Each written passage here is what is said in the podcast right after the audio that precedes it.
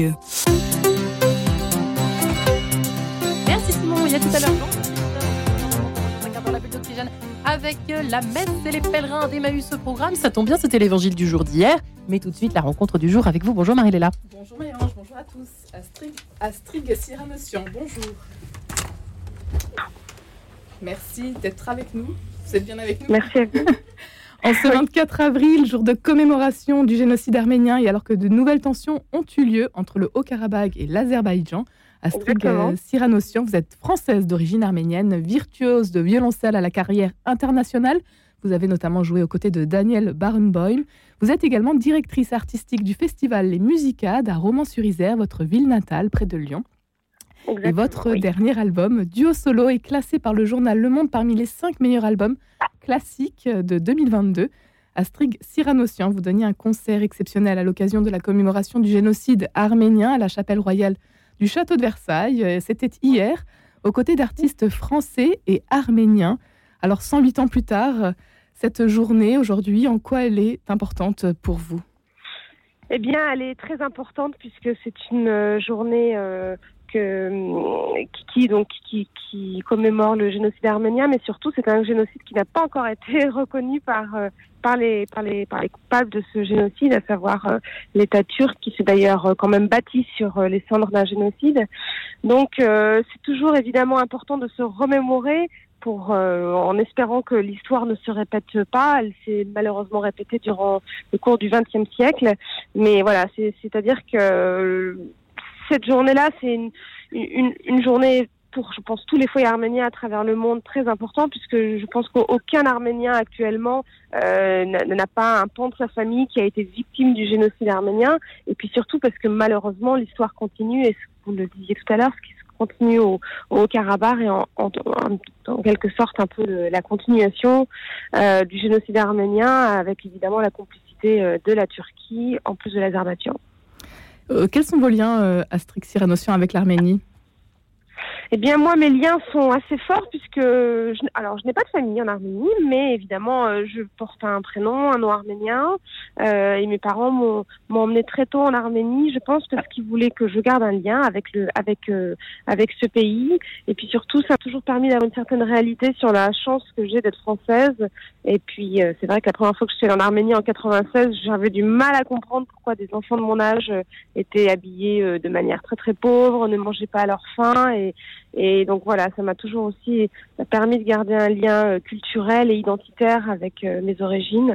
Et donc euh, j'aime en quelque sorte aussi construire ma carrière professionnelle dans le but de pouvoir avoir assez de notoriété pour pouvoir aider en retour ce pays avec avec voilà des, des habitants qui sont d'une très grande gentillesse. Vous fondez euh, en 2019 euh, l'association Spidak Savane pour euh, venir en aide justement à travers la musique à des enfants en Arménie ainsi qu'au Liban. Quelle, est, quelle était donc la genèse de, cette, de la création de cette association? Eh bien, la, la, création de cette association, c'était un petit peu de rendre un peu officiel des, des, aides que j'apportais en Arménie depuis quelques années. Alors le Liban, c'est parce que ma mère est née au Liban, comme beaucoup d'Arméniens qui ont ont été euh, déportés euh, dans les déserts de Syrie euh, pendant le génocide et ensuite qui sont arrivés à Beyrouth, au Liban. J'avais envie de rendre un petit peu également au Liban, un pays qui a accueilli de nombreuses victimes du génocide arménien avant qu'elle ne transite vers les États-Unis ou la France. Mais voilà, j'avais envie de, de, de, rendre à travers la transition, en, tout cas, en tout cas, à travers l'enseignement aux enfants. Et puis, il y a deux ans, par exemple pendant la guerre au Karabakh, euh, pendant que les hommes étaient au front et que les grands frères se faisaient tuer ou les pères se faisaient tuer, les enfants avaient besoin de se changer les idées. Donc, euh, elle a pris beaucoup de sens à ce moment-là en association, puisque euh, j'ai aidé des enfants qui étaient simplement en exil à Yerevan, par exemple, du Haut-Karabakh, et, et qu'il fallait protéger de l'horreur de la guerre que vivait leur famille au Karabakh. Vous avez pu vous rendre donc en Arménie euh, assez régulièrement malgré tout. Quelles sont les dernières nouvelles que vous avez? Alors c'est assez particulier parce qu'il y a ce que vivent les gens à Yerevan et puis ce qui se passe vraiment au Karabakh. Alors euh, il y a une grande méfiance évidemment des médias parce qu'on ne sait pas trop si la réalité est dite. Euh, je pense que la défaite de 2020 a été était très très difficile à encaisser pour les Arméniens qui n'avaient pas forcément les bonnes informations. Euh, voilà, le, le, le, climat est tendu. Je pense que euh, ce qui était en tout cas très clair il y a deux ans et qu'il l'est toujours, c'est que si l'Azerbaïdjan s'empare du Haut-Karabakh, c'est que et que le monde reste silencieux, c'est que demain l'Arménie pourra être euh, pourra être effacée de la carte sans que l'opinion publique ne bouge. Le monde reste silencieux, euh, c'est ce qui s'est passé donc notamment au tout début de la guerre en octobre 2020. Comment est-ce que vous le vivez euh, cette indifférence? Eh bien, je pense que cette indifférence, euh, elle est assez cynique parce que finalement, quand on, entend les, dirigeants de l'Union européenne qui parlent de l'Azerbaïdjan comme d'un comme d'un d'un pays euh, fiable avec qui on peut maintenant faire du, du, du commerce de gaz et de pétrole en toute confiance. voilà, c'est un peu cynique parce que finalement on se rend compte que pour les dirigeants occidentaux et ça a été le cas d'ailleurs aussi pendant le génocide arménien, finalement ce qui compte c'est pas vraiment les vies humaines et et le patrimoine culturel riche en Arménie, mais c'est voilà de pouvoir euh, se libérer du gaz russe et puis se donner bonne conscience en achetant du gaz à l'Azerbaïdjan, qui est en fait du gaz russe qui transite simplement par l'Azerbaïdjan avec une majoration euh, tarifée assez chère, comme nous pouvons euh, nous pouvons subir en, les conséquences. Voilà, voilà, exactement. Donc c'est assez cynique. Je pense qu'il n'est pas tellement possible de pouvoir voir une voie, euh, enfin tant que l'Azerbaïdjan sera un partenaire fiable euh, à l'Europe, euh, je pense qu'il ne se passera pas, il ne se passera pas grand chose de, de différent que ce qui se passe actuellement, à savoir un, un, un, silence assourdissant. Astrid Siranossian, vous avez grandi dans une famille de musiciens. Vous-même, vous êtes donc violoncelliste. Votre dernier album, je l'évoquais tout à l'heure, Duo Solo, c'est une proposition audacieuse. Quelle est-elle? Racontez-nous. Eh bien, en fait, dans cet album du solo, j'ai voulu euh, partager deux pans de la musique qui me suivent depuis toujours, à savoir la musique euh, euh dite classique et la musique populaire. Euh, il faut savoir que je, je pense que dans, dans, la musique classique, il y a vraiment un fossé entre la musique dite classique, la musique populaire, la musique religieuse.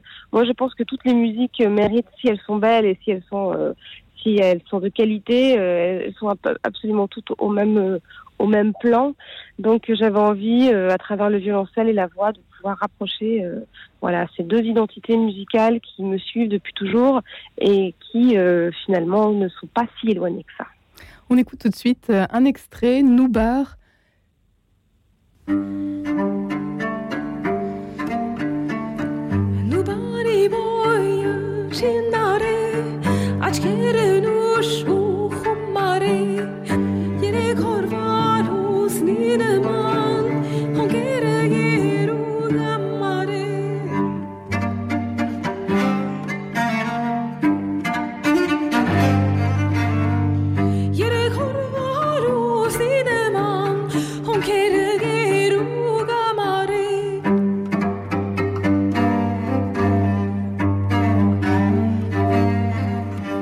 À retrouver dans votre dernier album, duo solo Astrig Cyranossian.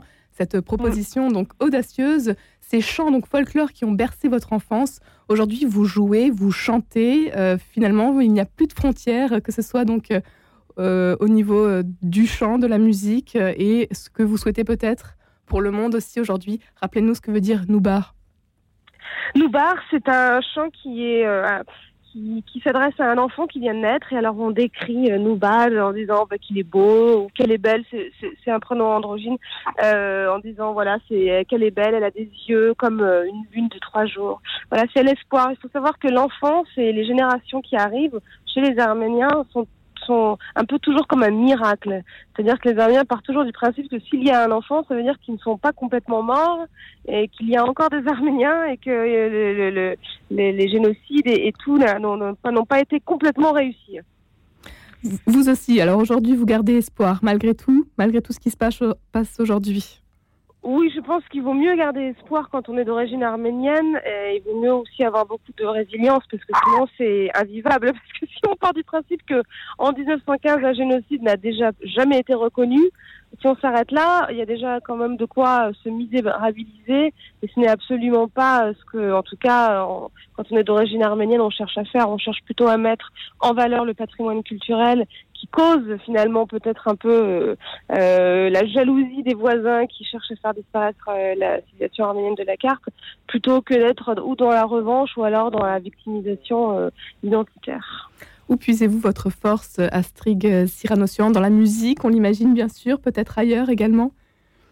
Oui, euh, à travers, euh, je pense, euh, le, monter sur scène, avoir les retours du public, avoir, avoir l'impression aussi que peut-être j'ose espérer que de temps en temps je change les idées un peu noires du quotidien de, de, voilà du public qui vient pour se changer les idées à travers la musique, à travers des concerts.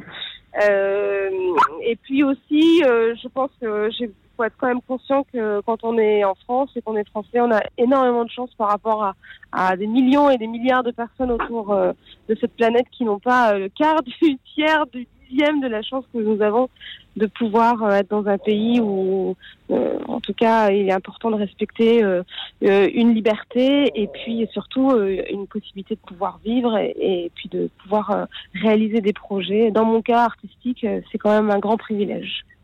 Pour terminer, euh, partagez-nous une belle rencontre peut-être ou une rencontre qui vous a bouleversé dernièrement, euh, Astrid, Astrid Cyranocian.